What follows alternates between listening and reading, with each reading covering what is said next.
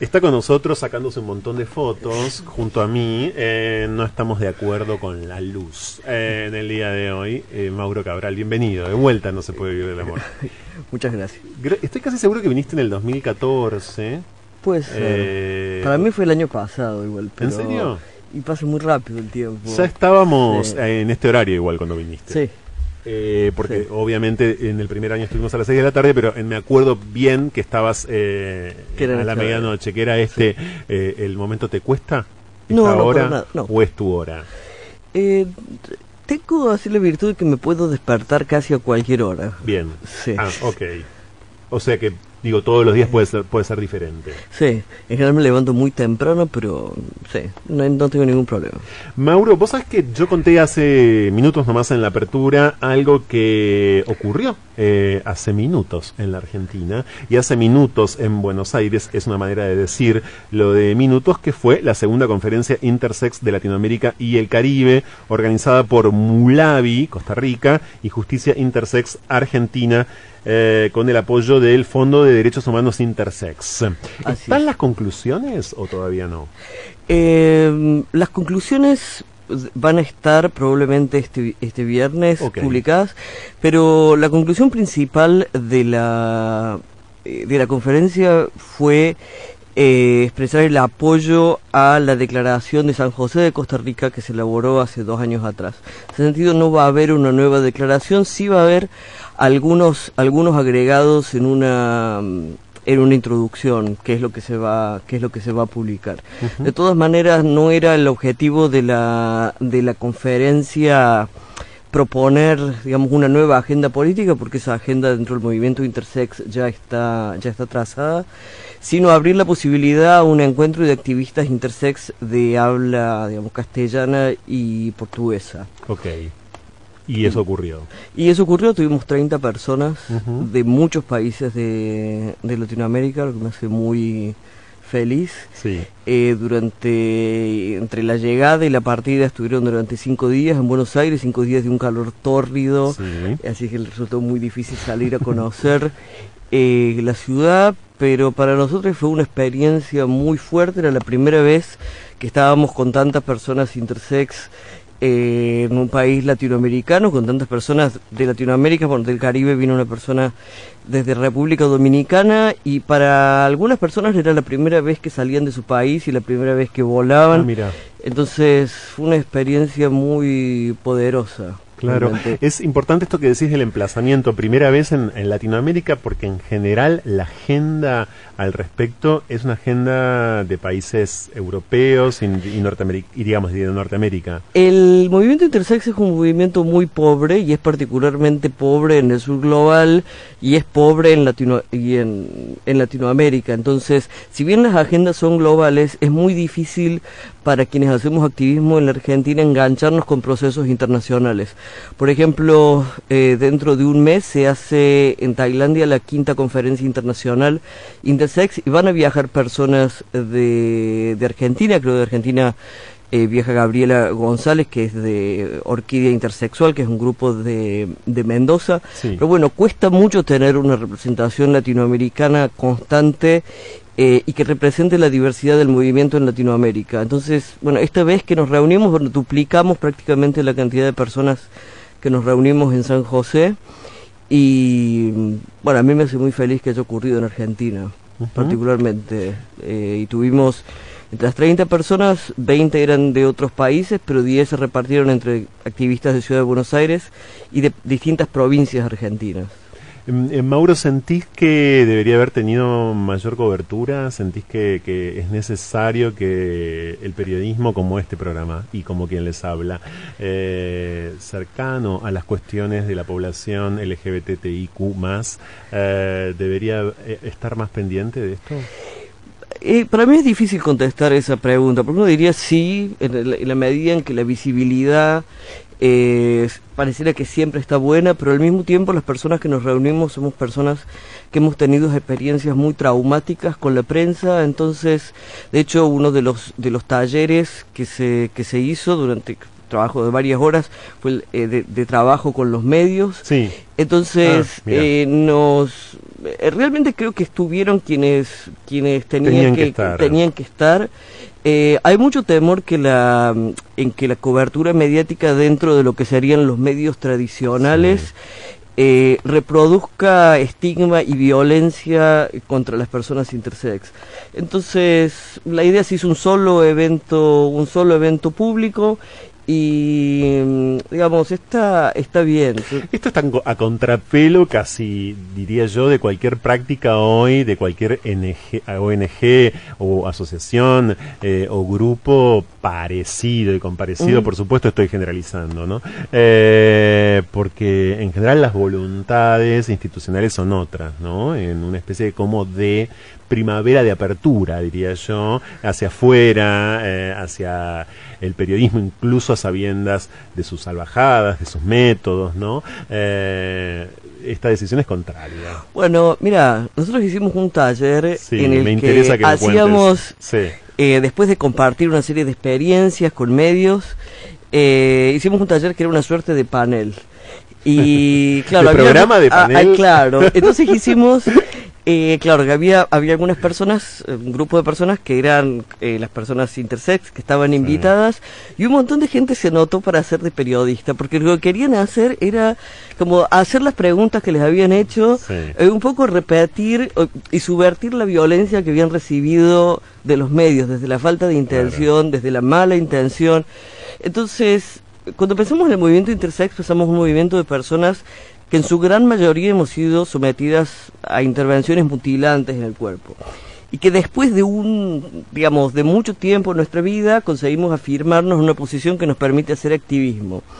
Si de esa posición las personas se encuentran con periodistas que les preguntan, bueno, pero vos naciste con los dos sexos, mm. o sos alguien que se puede, vos te podés embarazar a vos misma, o cosas por el estilo, eso produce, por un lado, en las personas intersex y sus familias que están viendo los programas, sobre todo de televisión, un impacto muy fuerte, pero también daña un movimiento que todavía está creciendo. Entonces, el contacto es con periodistas que tienen interés en trabajar eh, en el tema y que lo pueden abordar desde una manera respetuosa e incluso celebratoria y cuidado con el, digamos, una actitud como de cuidado con el, con el resto. De todas maneras, sí se comunicó que se hacía la conferencia, creo que no es algo que necesariamente esté en la agenda eh, porque las personas no saben mucho sobre intersexualidad o porque éramos personas intersex y no otras personas que representaran a personas intersex. Pero bueno, este, eh, para nosotros fue una cosa muy importante, digamos, poder, poder realizarla. Estás, eh, de hecho, Mauro, reproduciendo un concepto que es crucial hoy, a mi criterio, que es el de representación, justamente. Creo que también este es un momento de exceso de representacionismo, quizás, o de exceso de demanda de representacionismo, no solamente ya eh, respecto del movimiento intersex, sino también respecto, yo diría, de buena parte de las disidencias, ¿no? Y también de los feminismos, ¿lo sentís? Mm, no sé si estoy muy de, acuerdo en ese, en ese sentido y creo que no, no opinaría sobre otros movimientos. El nuestro es un movimiento que tiene dos demandas fundamentales y se engancha poco en otras, en otras discusiones. Tiene esas dos, que son una, eh, que no se sigan reproduciendo formas de intervención médicamente innecesaria y no consentida, digamos, intervenciones de normalización corporal, y que haya reparación respecto de quienes hemos sido víctimas de esas intervenciones. Son dos cosas muy sencillas y las dos parecen ser eh, casi irrealizables. Entonces la gente dice, bueno, pero además quieren reconocimiento legal, pero lo mejor, pero además quieren esto, además quieren otro. Es decir, no, no, queremos estas dos cosas, pero queremos que sean reales y queremos que ocurran. Entonces la gente dice, bueno, pero eso es una demanda de máxima y a lo mejor se puede ver como, bueno, es de demandar demasiado. Bueno, pero es lo que necesitamos que es lo que necesitamos que pase. A lo mejor yo no sé si los movimientos que vos mencionabas, yo soy parte también del movimiento trans. El movimiento trans está en este momento en una lucha denodada por asegurar el acceso a hormonas y, a cirugías y también parece y por y también digamos parte del movimiento trans, parte del movimiento de personas no binarias, reclamando por el reconocimiento de identidades no binarias o identidades que no sean necesariamente hombre, hombre y mujer. Eh, bueno, yo lo que, lo que veo es que se van, lo, que lo que está ocurriendo con las demandas es que se están intensificando, pero a su vez se están volviendo cada vez más específicas y más conectadas con la supervivencia de las personas. Luego uno puede decir, bueno, clarifica los movimientos, pero también habla con mucha preocupación del momento en el que estamos viviendo. Cuando tenés que pedir, digamos, trabajo y acceso a medicamentos, es decir, bueno, este, estamos como en un punto donde sí, posiblemente parezca como que somos movimientos que estamos continuamente demandando. El problema, lo que la gente a veces no registra es que las demandas son las mismas y que se siguen demandando es porque no tienen respuesta. Exacto. Exacto. Yo lo dije, me acuerdo, a, a fines del año pasado, por citar un ejemplo eh, respecto a esto que vos señalás, Mauro, y que tiene que ver con que yo me vi forzado en los últimos cuatro años, por lo menos cuatro veces, a tener que dedicarle buena parte de mi energía y también de los espacios periodísticos que tengo la oportunidad de ocupar a las demandas, a eh, las quejas, por supuesto, eh, a las movilizaciones y demás en torno a la falta de medicación contra el VIH. Es decir, yo nunca me hubiese imaginado tener que volver a decir eso. Y sin embargo, lo tuve que volver a decir. Eh, bueno, y hoy eh, la situación respecto de, de, de, las hormonas sigue siendo una situación todavía hoy, ¿no? Crítica. Sigue siendo una... Digo todavía hoy porque, a ver, la, la, gestión gubernamental cambió, Secretaría de Salud no existe más, volvió a ser ministerio, pero sigue siendo crítica. Sí, sigue, sigue siendo crítica y, y sí, digamos, yo era una de las personas que decía, bueno, una vez que cambie el gobierno y tengamos un nuevo Ministerio de Salud, esto se va a resolver. Claro. Eh, podemos contar con que la voluntad de resolverlo, digamos, es distinta, pero hay que, eh, pero hay que resolverlo. Y estoy seguro de que, digamos, pasa en distintos en distintas áreas y no solamente con las hormonas, pero pasa también con pasa también con las hormonas. Eh, lo que es paradójico desde el punto de vista de la relación entre comunidades es que al mismo tiempo en que no hay recursos para atender a la comunidad a la comunidad trans, las intervenciones eh, niñas y adolescentes intersex sí se realizan. A la hora uno, claro. entonces uno podría decir, bueno, en realidad no es falta de recursos, sino es falta de voluntad política en la gestión de los en la gestión de los recursos. Bueno, esa en esa No, pero es importantísimo. Eh, ustedes, digo, vos director ejecutivo eh, de una organización tan importante y además activista, y todos eh, los activistas con los que estás en diálogo permanente, ¿cómo se enteran de esas operaciones? ¿Cómo llega la información? Eh, esa es una... Sí. nos enteramos de distintas de distintas formas porque hacemos acompañamiento a familias eh, es decir, familias que reciben un diagnóstico, que van al hospital, que quieren tener una segunda, una segunda opinión. Muchas veces ese contacto se hace una vez que ya la persona ha sido intervenida y es necesaria una segunda intervención, entonces la familia consulta, dicen me dijeron que era una y ahora me dijeron que es otra. Eh, pero la verdad es que la mayor, la mayor parte de las veces nos enteramos una vez que la persona es eh, más grande, digamos, y puede decir, bueno, a mí me pasó esto en este en este lugar y no eh, eso también tiene que ver con que los números se van acumulando a medida que va pasando el tiempo, es decir, que cuando tenemos personas entre los 20 y los 60 años tenemos muchísimas personas que han sido que han sido intervenidas. Y también nos enteramos eh, de manera que para nosotros son una mezcla de graciosas y patéticas. El, hace dos años atrás enviamos un informe eh, al Comité de Derechos del Niño y también al Comité contra la Tortura de Naciones Unidas sobre violación a los derechos humanos de las personas intersex en Argentina. La mayor parte de la, de la información que recabamos la recabamos de los artículos académicos que, que publican eh, los profesionales de la salud que hacen esas intervenciones. Entonces, que dicen, nosotros no efectuamos cirugías, pero después publican los resultados de las, de las cirugías. Incluso, digamos, incluimos el link a un video de una cirugía efectuada en vivo en un, en un congreso. Entonces, esa información está el Hospital Garraham y el Hospital Gutiérrez tienen protocolos que son protocolos públicos, se puede acceder, es donde se recomiendan la realización de cirugías, también lo tiene el Hospital Italiano, eh, y al mismo tiempo el Hospital Garraham, el Servicio de Salud Mental, hizo una investigación sobre los resultados de las cirugías, sobre todo en adolescentes, y el impacto en su salud mental, que también está disponible. Es decir, que uno va entrecruzando datos, entrevistando familias, entrevistando profesionales de la salud. Eh, también los hospitales no son instituciones homogéneas. Son profundamente jerárquicas, es decir, el trabajo sobre intersexualidad muchas veces muestra cómo los servicios hospitalarios a veces pueden tener una organización, te diría, casi militar. Claro, ilumina eso, ilumina más que otras prácticas. Claro, pero tenés gente a veces más joven que habla, que ve cosas que no le gustan, que ve y que no necesariamente tiene que ver con médicos, sino también tenés personal de enfermería y de administración y la gente ve, habla con las familias.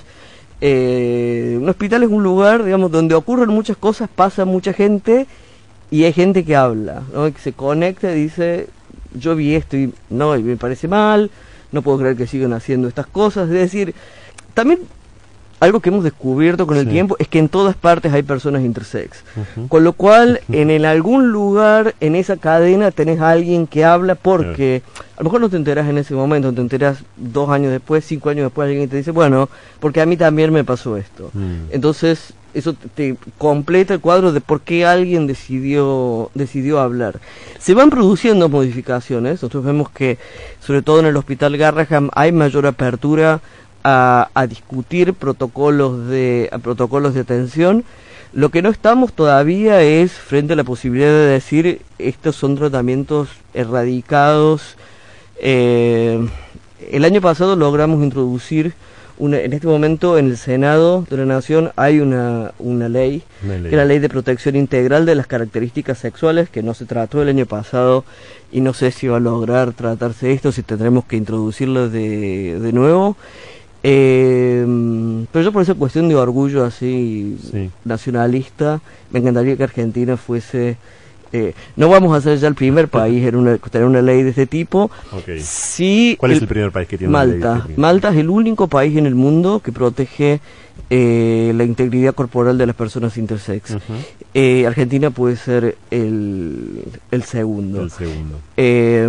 Algo que le rogamos, y espero que haya mucha gente escuchando tu programa en este momento, a nuestros aliados en el movimiento GLTV, es unidad en la lucha, porque del otro lado tenemos al sistema médico.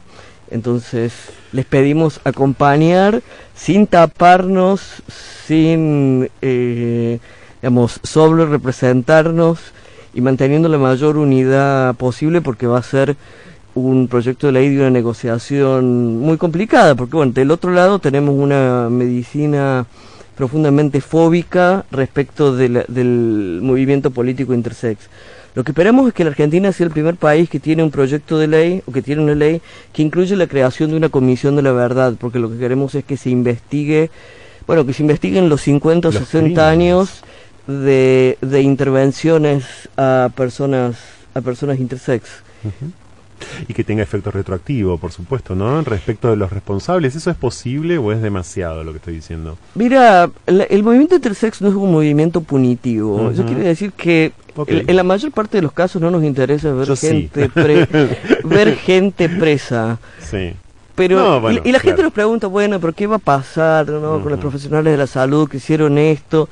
Yo no sé qué va a pasar. Lo que sí creo es que merecemos que nuestras historias se escuchen. Necesitamos que la sociedad también se mire en el espejo. Es decir, bueno, esto es lo que ocurrió en la Argentina, esto ocurrió acá como ocurre en otros lugares del mundo y necesitamos que se sepa. ¿Cuáles son las consecuencias legales de eso? Habrá que determinarlas a futuro. Lo que sí es cierto que le repetimos a quienes avalan o realizan esas intervenciones ahora, que ya para cuando habíamos hablado la otra vez en el 2014, el relator especial de, sobre tortura ya había dicho que eran formas de tortura. Bueno, es decir, hay como un reloj ¿no? que, está, que está corriendo y en algún momento van a estar prohibidas. Entonces, el momento para decidir dónde se está de ese lado, digamos, de la línea del tiempo es es este. Ujú. Eh, en, en algún momento van a ser declaradas torturas también en la Argentina. Y los médicos dicen, bueno, pero nosotros no torturamos. No somos Bueno, torturadores. La claro. forma de no torturar es no torturar. Es decir, quien no tortura, yo estoy de acuerdo, pero quien no tortura es quien no tortura. Quien no tortura, claro. Eh, una semana antes o dos semanas antes del encuentro en acá en Argentina, eh, un compañero intersex de Santiago del Estero dio una entrevista eh, para un medio, eh, para Infobae, Sí. eh, recibió muchísimo hostigamiento. Y no, no solamente él, sino la periodista que hizo la nota, de asociaciones profesionales, diciendo, esto no se puede decir. Es que no se puede decir, no se puede hacer. Una vez que se hace, personas intersex tenemos derecho a hablar de las intervenciones que se nos hicieron. No puede decir... que- bueno, pero desde el punto de vista médico... eh, es como si alguien cometiera un acto de homofobia y dijera, Sí. pero a mí no me pueden decir homofóbico, porque si yo soy abogado no puedo ser homofóbico. No, Lo digamos, puede ser. bueno, a mí me pasó ser. con un, con un gay, ¿no? Eh, no importa. Eh, que aseguraba no ser homofóbico. Lo podemos ser. ¿Y hasta, y hasta dónde? Eh, por estar casado con otro hombre, haber adoptado hijos, no podía ser homofóbico. Lo puede ser. Ese razonamiento respecto de las cuestiones intersex, claro, es todavía demasiado mm, urticante para un montón. Está Mauro Cabral con nosotros hoy. Vamos a ir a una pequeña interrupción. Vamos a seguir dialogando con él. Hay demasiado. Yo quiero concentrarme en la existencia de los protocolos eh, eh, y en los hospitales de todo el país y de otras partes del mundo también, como no, eh, de esos protocolos de atención a personas intersex. Volvemos. Seamos charlistas. Conversemos sobre lo imposible. Ahora en No se puede vivir del amor. Cháchara. Porque platicando se deconstruye el mundo. Cháchara. Preguntas, respuestas, propuestas y protestas. Mauro Cabral es el director ejecutivo de Gate y, y yo siempre digo Gate, es Gate. Es gay. Es sí. Gate, sí. Sí. Eh, en algún momento dudé, siempre dudé si era Gate, no sé por qué, no me preguntes. pero Yo tengo como misterios este, eh, de pronunciación que tienen que ver con este programa, viste que eh, y con hacer radio, ¿no? Que te genera como muchas preguntas la pronunciación eh, de las cosas. La, la existencia de protocolos. Mencionaste tres hospitales, Ajá. debe haber un montón, por supuesto, ¿no? Ahí hay, eh, por ende, una deficiencia política total, digamos. Si esos protocolos perseveran como están perseverando, es porque hay un accionar político de omisión total, ¿no? Pues es que eh, hay, yo creo que hay varias cosas en juego. Hay una que tiene que ver eh, con que son protocolos médicos aceptados, es decir, que hay un límite que tiene el poder político o que tiene el derecho, que es chocarse contra protocolos que, que están avalados por la comunidad científica, que es lo que ocurre con esos, con esos protocolos. Eh, como activista, digamos, Sí. argentino, yo milito en este grupito que se llama Justicia Intersex. Yo soy el director de esa organización Sí. que vos mencionabas recién.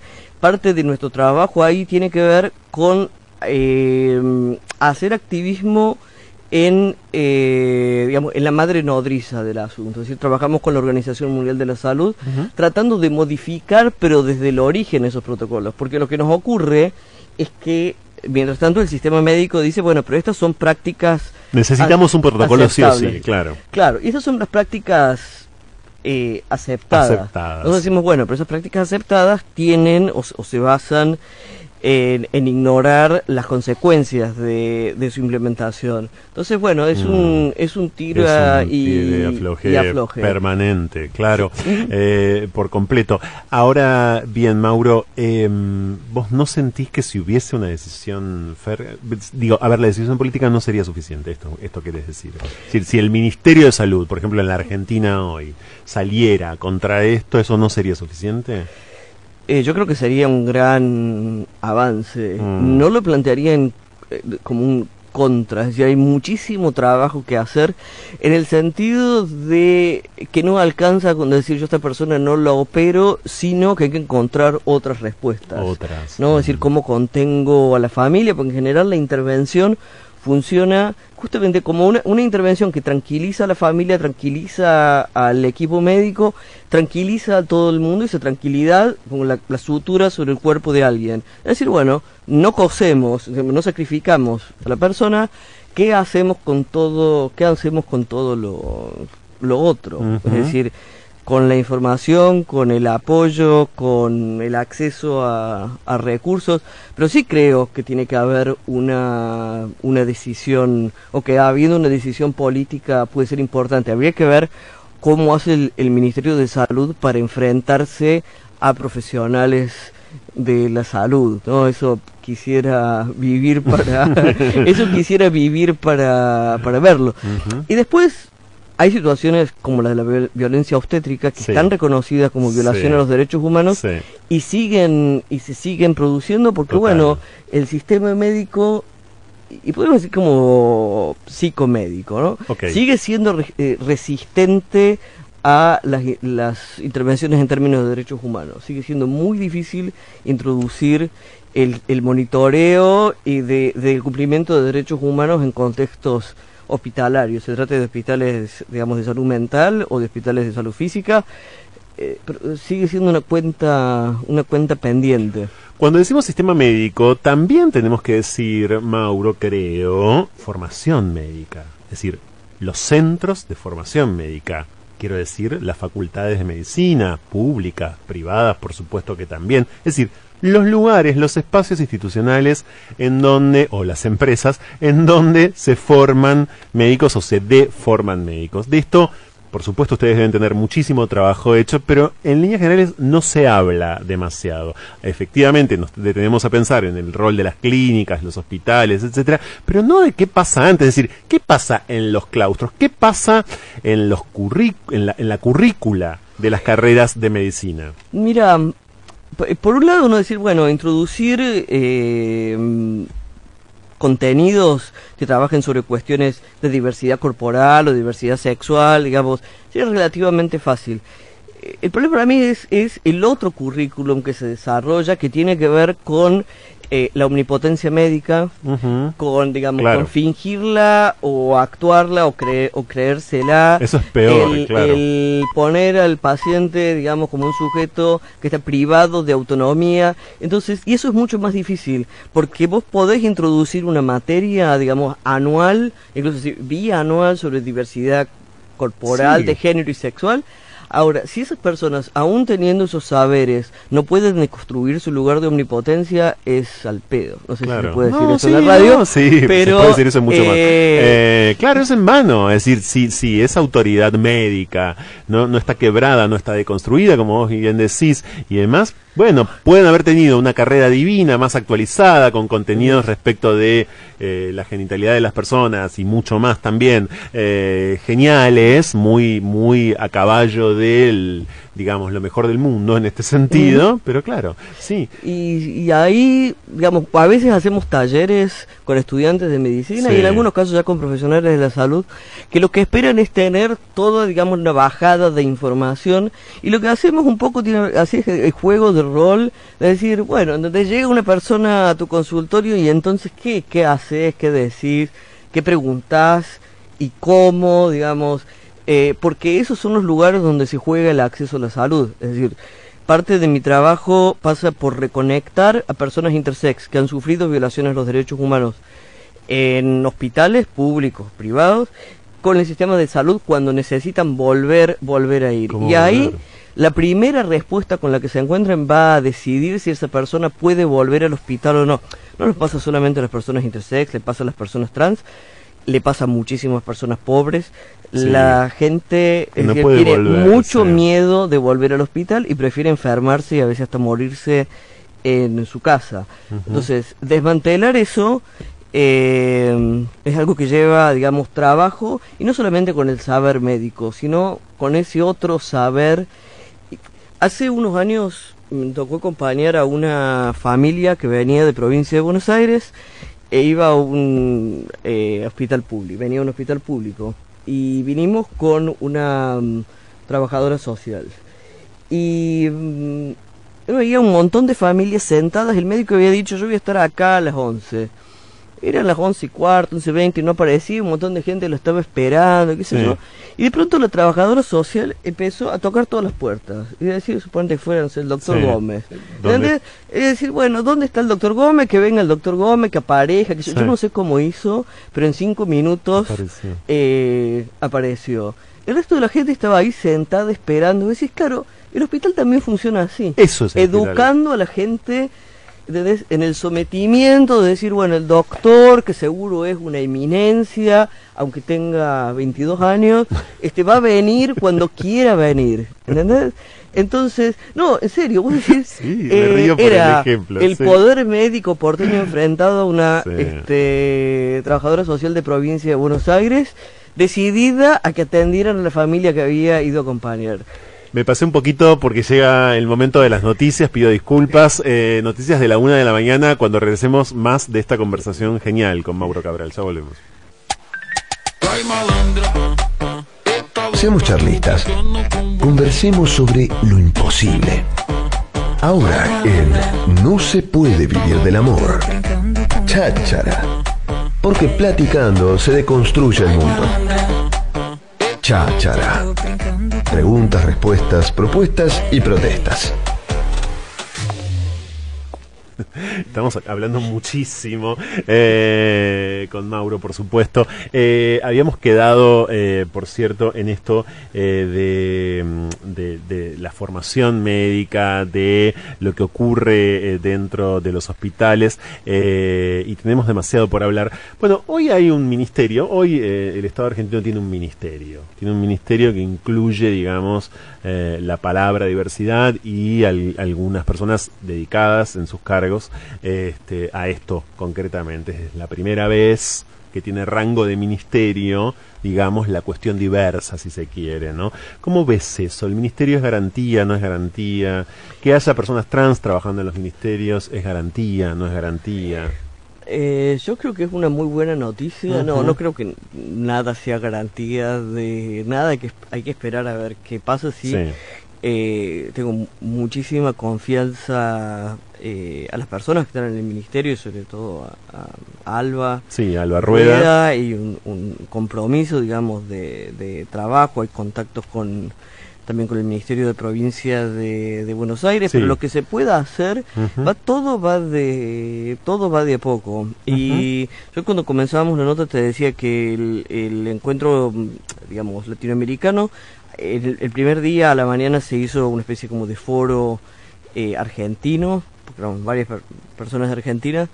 Eh, en ambos espacios se repitió lo mismo, que es decir, bueno, lo que queremos agregar a la declaración eh, del 2017 Sí. es que esto que estamos diciendo queremos que suceda y queremos que suceda ahora. Entonces, tiene que ocurrir en este en este momento. Entonces, lo que va a ocurrir con la con la con, con la gestión pública es que, es que quizás nos digan, bueno, vamos a ir viendo, hay que explorar y qué sé yo. Eh, Nuestro mensaje es, bueno, pero no hay tiempo, estas cosas siguen pasando, hace falta hacer algo ahora, ahora. Entonces, eh, sí creo que hay una garantía de que las personas que están ocupando cargos claves conocen cuál es la situación y tienen un, in- un interés genuino por la situación. Sí. Lograr que el Estado se mueva, bueno, eso es... De hecho, lograr que algo se mueva, ¿no? A veces las personas Sí. eh, hablan de por qué hay tanto cansancio en el activismo. Sí. Y es que uno puede tener todo muy claro, pero lograr que algo se mueva, que algo cambie mínimamente, lleva muchísimo esfuerzo. Ujú. Entonces, bueno, veremos qué nos pasa con el En el Estado. ejemplo que diste antes de la asistente social en un hospital público eh, porteño hace unos años, eh, y en otros ejemplos y en tantas otras historias, aparece el sistema médico, por supuesto, esto puede, puede parecer una obviedad, pero no está de más, me parece subrayarlo, completamente asociado a, a la familia nuclear. Es decir, sin familia y sin preocupación, si querés, familiar por aquello que le está pasando al niñe, digamos, eh, intersex, no habría prácticamente, uno, no es que no habría, digo, hay ahí una simbiosis. Es decir, el sistema médico es la familia nuclear. Yo, mira, cuando damos talleres sobre intersexualidad, de justicia intersex, eh, tratamos, tratamos de hacer varias cosas, ¿no? Una de que la gente trate de hablar sin recurrir a conceptos políticamente correctos, sobre todo palabras esdrújulas como hegemónico. Okay. Eh, Es decir, que no trate de cubrirse, Sí. cubrir de conceptos, digamos, podemos hablar de cuerpos, pero el otro es que deje de culpar al sistema médico. Que decimos, es- el sistema médico somos nosotros, no son personas que viven ¿no? en otro en otro planeta. Por supuesto, eso integra a madres y padres que si no se preocuparan habría profesionales de, de la salud que intentarían transmitirle la preocupación o que les dirían que tienen que preocuparse. Es decir, que ahí sí hay una simbiosis. Pero al mismo tiempo hay una sociedad que sigue patologizando los cuerpos intersex. Eh, a mí me pasa a veces, yo escucho mucha radio, escucho radio durante, o sea, durante todo el día, estoy trabajando en mi casa Sí. y escucho radio. Y a veces o salgo a caminar a la mañana y me Y pongo la radio y trato de bajar porque trabajo sobre cosas, soy un especialista en tortura en contextos médicos. Entonces trato de distraerme. No te puedo explicar la cantidad de veces que prendo la radio y lo primero o lo segundo que escucho es, aparte de un chiste travestofóbico Sí. u homofóbico, son chistes respecto del tamaño del pene de alguien. ¿no? Que hay como una especie de obsesión mundial y también argentina respecto del tamaño. Bueno, la cuestión del tamaño toca tanto a los hombres trans como a muchísimas personas intersex.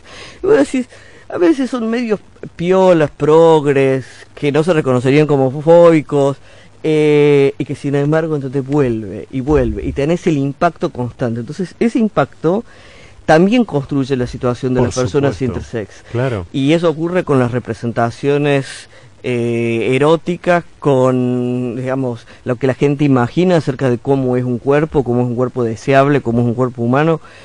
Entonces, el sistema médico forma parte de nuestra vida eh, cotidiana. Ya que das un ejemplo eh, radial o, o mediático también, si se quiere, la categoría micropene, por ejemplo, Por ¿no? Que es una categoría que es usada ad infinitum, incluso por las mentes más brillantes, eh, lo digo irónicamente desde ya, eh, de nuestra generación. Y vos sabés que yo lo pensé y lo voy a contar al aire, porque pensé escribir sobre esto y lo quiero contar, si me permitís. Por, su- Eh, por Yo favor. tuve un... eh, eh, ¿Cómo llamar? Porque también acá tenemos una escasez eh, terminológica. Eh, tuve una relación sexual con alguien que la radio, esos programas a los que vos haces referencia, de- denominarían a alguien con un micropene. Yo, por supuesto que no lo sabía porque no tengo por qué saberlo desde ya. Bueno, es una persona con la que también conversé mucho eh, y que también decidió hacer referencia a, a eso. eh, y por supuesto a mí fue una situación que me dejó pensando un montón. No porque no lo hubiera pensado, o quizás no porque no me hubiese pasado antes, sino porque... Claro, bueno, hoy manejo eh, una información y trato de tener una formación que es absolutamente diferente a la que tenía hace 10 años atrás o más. Entonces, eh, nada, para mí fue transformadora, completamente transformadora la experiencia. Es muy importante esto que estás diciendo. Y vos, digamos, si pensás, la gente no te dice, bueno, pero ¿cómo puede ser que una familia que tiene un chico con un eh, micropene? Ah, por ejemplo. Eh, ¿Pero qué es un micropene? decida No sabemos que no- un- un- digamos, la definición médica es un, es un pene que es más chico que el promedio, Que el promedio, pero bueno, y que en general que no va a crecer. Es decir, Sí. que si vos me decís, bueno, que es un pene que mide a lo mejor 8 centímetros, probablemente no sea un micropene, sino que es más chico.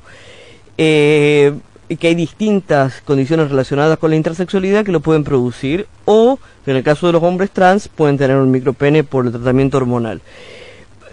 Ahora, si todo en el mundo te dice que tu cuerpo es ridículo o el cuerpo de tu hijo es ridículo, hay gente que dice, bueno, en, en algunos casos se, ese micropene se achica aún más para hacer un clítoris y se transforma, eh, si los, por ejemplo, si los testículos no descendieron, se construye una vulva, es decir, no, pero ¿cómo alguien puede transformar a un varoncito, digamos, en una nena, solamente porque tiene un micropene? Es decir, solamente porque tiene un micropene, eh, desde para criticar a Hitler, Trump, eh, a cualquiera o para hacer el chiste. eh, hay una cosa tremenda que ocurre en muchos medios hegemónicos donde ya no se pueden hacer chistes sobre mujeres, pero continuamente se hacen chistes de travestis Sí. que son continuos y horrorosos. Totalmente. Y al mismo tiempo la cuestión del, eh, del micropene. Sí. Como lo peor que le puede pasar a una persona de sexo masculino. Es decir, bueno, ¿cómo se construye el deseo de normalizar el cuerpo? Se construye así, poniendo un cuerpo como indeseable, como un cuerpo en el cual nadie quiere estar y como un sujeto al que por supuesto... Eh, no sé, que caes con un bebé con un micropene en el médico, el médico te puede decir tranquilamente, pero ¿ha escuchado lo que se dice en la radio y en la televisión eh, de la gente con micropene? Es decir, que todo el mundo se ríe y después pueden terminar siendo dictadores este, que bombardeen a la mitad del mundo. Entonces no, es mejor intervenir. Eh, a, a veces resulta... mm, eh, yo trato de- de- pienso mucho en eso y conversamos con otras amistades así, Sí. trans e intersex. ¿Quiénes suponen los medios que son su audiencia? Es decir, ¿nunca piensan que hay una persona trans escuchando las cosas que dicen? ¿O que hay una persona intersex escuchando las cosas que dicen? ¿Y, y cómo, y, y, por ejemplo, para alguien como yo, digamos, qué significa seguir el día después de que, no sé, te levantaste temprano para escuchar un programa en el que de pronto te cayeron con un chiste de eso y vos decís, y ojo que yo soy así, soy viejo, tengo casi 50 años, No. entonces soy de los que escribe a la radio. Ok. Con los programas de televisión. ¿entendés? No, yo soy de los que manda mensajes, qué sé yo. Y, y que se ofrece además a, a decir, bueno, si les interesa hablar de esto, hablemos. Salgo. Es absolutamente el vicio. Es eh, Somos como un el lugar común de la burla. Y vos decís, che, pero que no ayuda. No. La verdad es que no ayuda en nada. No. Y... por- No, pero a ver, también, por supuesto, las mismísimas disidencias. Quizás estoy siendo demasiado generoso llamando a las disidencias en algunos casos. Pero digo, ese arco que entendemos como diversidad sexual, a eso iba a ir en una siguiente pregunta, eh, o si se quiere, sexo genérica. eh, también, por supuesto, la, la cultura gay, que no existe como tal, pero lo digo así a propósito, o las culturas gays, si se quiere, son culturas absolutamente falocéntricas, peñanas, que también condenan el, el pito chico, digamos, el micropene. Sí, mira, Yo lo esto que conté yo recién lo compartí con, con personas que respeto y quiero, y no te puedo explicar. Por O sea, supuesto. eh, me encontré con mucha violencia. soy un, es un tipo intersex y un tipo trans que sale con tipos. Sí. Soy un tipo particular de gay. En mi experiencia, digamos, en esas, digamos, Sí. en esas comunidades Sí. y en otras, estoy siendo un sadomasoquista, lo que sea, Claro. es que eh, la gente coge. Es decir, a lo mejor no expresa el deseo públicamente. O sea, en ese nivel Claro. sí falla. A la hora de la verdad te encontrás con que el deseo es mucho más confuso eh, y la gente hace muchas más cosas de las que puede decir o de las que puede comunicar. Eso es cierto. Incluso muchas veces yo lo pienso en términos más eh, irónicos, de decir, al final todo el mundo no puede dejar de hablar o de las travestis o de los tipos que tienen genitales que son distintos y hay como una obsesión heterosexual por saber qué somos, qué tenemos, ¿no? Ujú. Uno puede decir, bueno, es una, can- una contracara peligrosa, digamos, pero contracara al fin del deseo. Eh, a mí me pasó hace unos años estar en un taxi, un taxista me diera vuelta y me dijera, "Ay, ¿viste la travesti esa que, que pasó? No sé, estos hay que matarlos, qué sé yo. Y yo como era el mediodía y estábamos bueno, en el centro, qué sé yo, le dije, mira, yo también soy una persona trans. Sí. Entonces, no me gusta lo que dijiste. Tipo se dio vuelta y me dice, ¿y no querés ir a algún lado a tomar algo? Ay. Y yo dije, pero recién me acabas de decir que hay que Recién matarnos y qué sé yo. Y me dice, son cosas que se dicen. Y sabes que yo solamente pensé, las dos cosas son ciertas. Sí es cierto que Las hubiera dos querido cosas son ciertas. que hubiera querido ir a algún lugar Sí. y también es cierto que creen que hay que matarnos. Pero creo que eso Quiero también no ocurre con los medios. ¿Fuiste? No, no fue. Pero Bueno, sé dice, bueno, Sí. esas cosas constantes, el micropene, el micropene, el Sí. micropene. A veces, bueno, pero al final, ¿qué les pasa? ¿Qué, qué es? ¿Qué, ¿Cuál es la curiosidad que tienen? O los chistes travestis, travestis, travestis. Sí. Bueno, Ujú. este... Yo creo que hay ahí como una demanda que sería fantástico que se pudiera expresar de una manera positiva. Es decir, nunca lo vi, me gustaría verlo y ver qué pasa. Claro. Eh, después, yo estoy de acuerdo con vos respecto de la cultura gay. Eh, yo tengo casi 49 años, soy un tipo desde los 15. Ujú. Eh, Lo cual significa que hay un montón de gays que probablemente no entre sus amigos, no en el sauna, no eh, en el boliche o lo que sea, digan, a mí me calienta este tipo de personas o hacer esto, y pero es que sin embargo lo hacen. El punto es, bueno, cuál es la visibilidad o cómo acceder Claro. a esas otras expresiones del deseo y cómo construir una cultura gay menos punitiva con la disidencia sexual, con las disidencias deseantes, ¿no? El que alguien pueda, eh, el que alguien pueda decirlo, ¿no? Muchas veces las personas trans o las personas intersex alentamos a nuestros compañeros a que hagan el coming out de decir eh, pero del deseo, porque es fácil hacer el coming out, decir, bueno, yo soy Gay el, cami- el lesbiana, coming out claro. del a mí me gusta, Mm, ¿entendés? de lo que Es- te ese, gusta. ese momento en que un tipo gay cis, es alguien que no es trans, dice, a mí Sí. me caben los tipos trans. Es un momento. o como dijiste claro, vos, yo estuve con una persona intersex, Sí. con una persona que tenía un que me cuerpo encantó. distinto. Claro. Podría no haberme Bueno. gustado. También podría no haberme gustado, pero la verdad que me encantó. Sí. Pero Bueno. digo, se generó todo lo que acabo de, de contar. Em, Mauro, quisiera detenerme en el proyecto de ley que está, eh, me dijiste, en el Senado de la. Nación, que ojalá pueda llegar a tratarse y no pierda el famoso estado parlamentario. Eh, Ojalá en este 2020, pero es un año complicadísimo. Lo acabamos de escuchar, de hecho, en las noticias. Eh, en líneas generales, ¿de qué se trata ese proyecto? ¿Cómo es? Es un, es un proyecto de protección integral de las características sexuales que prohíbe toda intervención que no sea médicamente necesaria y que no sea consentida por la propia persona, lo que las personas intersex llamamos intervenciones normalizantes. Sí. Y mm, es un proyecto que incluye, digamos, el apoyo para la familia, el acceso a las historias clínicas, algo que todavía está vedado. Por ejemplo, en el encuentro en Buenos Aires hay una persona de 30 años a quien el profesional de la salud que lo atiende le dice, yo no te puedo dar tu diagnóstico porque vos no lo entenderías, es demasiado complejo. Entonces, donde la situación es decir, bueno, necesitamos una vía data para que se le entregue su historia clínica, para saber qué cromosomas tiene, qué es lo que le pasa. Bueno, entonces estamos también peleando por ese acceso a la información y también porque se sepa qué cantidad de cirugías se hicieron, qué ocurrió con esas personas, eh, que exista la posibilidad de, eh, de que haya testimonios públicos, es decir, que la gente sepa. eh, y también, ojo, ¿no? Esto no lo quiero pensar de una forma como confrontacional, pero que muchas feministas sí que dicen, bueno, no, entonces para ser mujer hace falta tener una vagina, Sí. que sepan que es el modo en que ha operado el sistema médico y la cantidad de mujeres que fueron operadas contra su voluntad eh, porque nacieron sin vagina y les hicieron una vagina porque no se Exacto. es mujer sin vagina. Ujú. Entonces, en ese sentido es dar espacio a esos testimonios, Claro. que las personas puedan ser escuchadas. Nosotros creemos mucho en la justicia testimonial, el que se pueda reconocer, y hay una historia ahí de, de horror que necesitamos que salga eh, que salga a la luz. Ujú. El proyecto se trata de todo eso, pero fundamentalmente hay un poner, digamos, un nunca, un nunca más respecto de prácticas de mutilación, de mutilación genital. Si pierde estado parlamentario, si no se trata, si hay que hacerlo de nuevo, se hará. Digamos, yo cuando era más chico creía que las cosas ocurrían en un momento o no ocurrían Sí. más. Creo que va a ocurrir ahora, o el año que viene, o dentro de 5 años, o dentro de 50 años. Sí estoy seguro de que va a pasar.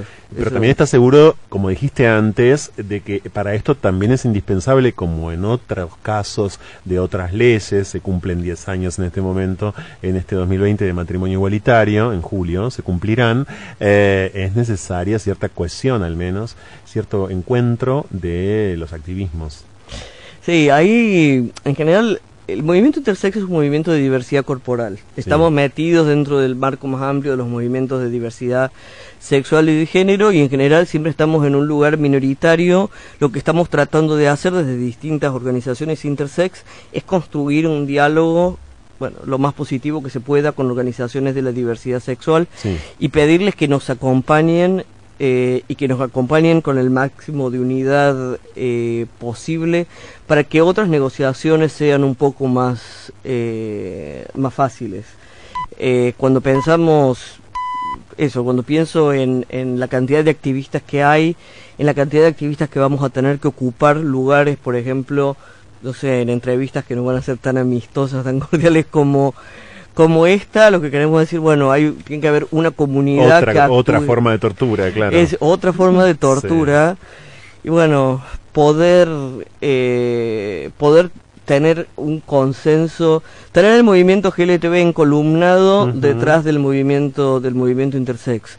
Algo que en general decimos los activistas intersex, que somos gente muy mala onda, es que eh, na- a nadie le importa lo que, deci- lo que decimos cuando somos chicos y tampoco cuando somos grandes. Entonces, es necesario revertir esa, esa, esa práctica y te- digamos que tener un liderazgo que se, que se reconozca. Sí, eh, a propósito de liderazgos, para mí empezar a informarme, para mí empezar a saber de esto que denominás diversidad corporal, digamos, fue total y absolutamente decisivo. Es decir, yo colocaría hoy, una vez lo dije en una nota, le mando un beso grande a Gilda, eh, si nos está escuchando, yo no por establecer jerarquías, por favor, pero se entiende, digo, para mí sobre todo está la diversidad corporal. Quizás como, no la única, pero quizás como tutelando o bueno, o incidiendo fuertemente, ¿no? Y, pero también porque te atraviesa todas las otras. Porque, Porque sabes que podés ser otras, claro. cis, podés ser endosex, o sea que no sos intersex. Sí. Ahora, pero, pero sos gordo, eh, estás en una silla de ruedas. Es decir, hay un montón de cuestiones que tienen que ver con el cuerpo que encarnas. Sí. que determinan la calidad de vida y las oportunidades, incluso las oportunidades sexuales que tenés. Eh, es por eso que el- en, en la Argentina el principal aliado del movimiento intersex es el movimiento gordo. Sí. Eh, porque hay un lenguaje común, porque soportamos intervenciones médicas o violencias médicas muy similares. Entonces hay un trabajo conjunto y también con activistas de movimientos de diversidad funcional. Eh, y bueno, digamos, son trabajos y de autono- digamos de autonomía de pacientes. Es, un trabajo, es un entramado que para político que a mí me parece muy muy interesante, que es distinto al de la diversidad. Sexual y donde te muestra que todavía queda muchísimo trabajo por eh, por hacer porque la viol- eh, incluso cuando uno piensa hace un rato hablábamos de fuera del aire Sí. sobre cuestiones de gordofobia Sí. vemos que muchas veces en la Argentina hay una gordofobia de Estado es donde el propio Estado promueve toda forma de estigma discriminación y violencia contra las personas gordas porque ese es el modo en el que tenemos que entrar en razón y cuidarnos y es para ayudarnos. Y de eso también es donde de prender la radio a la mañana y encontrarte eh, tapado por una montaña de fobias decir por Dios. Se Eh, habrán dado cuenta que no se puede prender la radio. Lo estoy diciendo al aire. Lo estoy diciendo al aire yo en esta radio. No, eh, pero que sí, hay momentos en que sí, totalmente la gordofobia de Estado es un temón incomodísimo, por cierto, porque yo sé que irrita y mucho, pero ha formado parte incluso de discursos oficiales, no solamente de los últimos años de, Sí. Macri, eh, sino también hoy y, y también de, de los últimos años de Cristina, digo. pero yo no, no, yo creo que hay que prender la radio. Yo escucho radio entonces desde las Sí. 5 o 6 de la mañana, Sí. eh, incluso los fines de semana, eh, pero creo, es decir, no sé cuál es la conciencia, Sí. porque no todo el mundo tiene tu posición ético-política frente al, al micrófono. ¿Cuál es el registro de que, de que uno está construyendo mundo cuando está hablando por la radio? Es decir, que la persona que está en, en su casa tomando mate a la mañana se entera de la existencia de personas, entender Sí. de lo que es bueno, de lo que es malo, lo que es deseable, lo que es indeseable. Todo eso llega, circula y hay una realidad que se construye donde algunos cuerpos tienen valor y otros no valen nada. Es una deficiencia Nada. profesional, una mala praxis, te diría. Eh, perdón por utilizar un concepto No, precisamente médico. No, digo perdón a propósito. No, me parece que justamente es un concepto hermoso el de mala praxis. Es decir, es muy útil. Eh, es una, una conciencia, creo yo, respecto de eh, la palabra entendida como una herramienta indolora, digamos, ¿no? Incapaz de generar dolor. Eh, yo creo que hoy eh, buena parte de lo que entendemos como periodismo tradicional o medios eh, tradicionales descansa en la idea de que no están haciendo daño. porque, y, y no solamente nos están haciendo daño, hoy leía algo que me parecía muy interesante, también de que el espontaneísmo y la frescura, que también son otro problema eh, muy, muy, muy gravitante para el periodismo, eh, son un valor, ese también es un problemón. Es decir, eh, no, las malas praxis periodísticas están a la orden del día, sí. Sí. Eh, sí. y sí, yo creo, es decir, las imágenes producen sus propias economías Sí. ¿no? de la crueldad, Sí. del daño, pero no, yo sí creo que con la palabra podés o construir ciertas formas de la hospitalidad o ¿entendés? pasar el mensaje de que tu cuerpo no va a ser bienvenido en ninguna parte. ¿entendés? Lo peor ha empezado con las palabras. Lo peor de lo peor ha empezado con palabras, ¿no? Eh, Mauro, muchísimas gracias. No, por favor, Gracias. gracias, gracias, a vos por gracias. la invitación No, de verdad. y por el apoyo y por todo. Muchas gracias, a ver por, por estado aquí, por haber estado aquí de vuelta. Eh, vamos a seguir obviamente hasta las 2 de la mañana en minutos la columna de la agencia presente. Ya volvemos.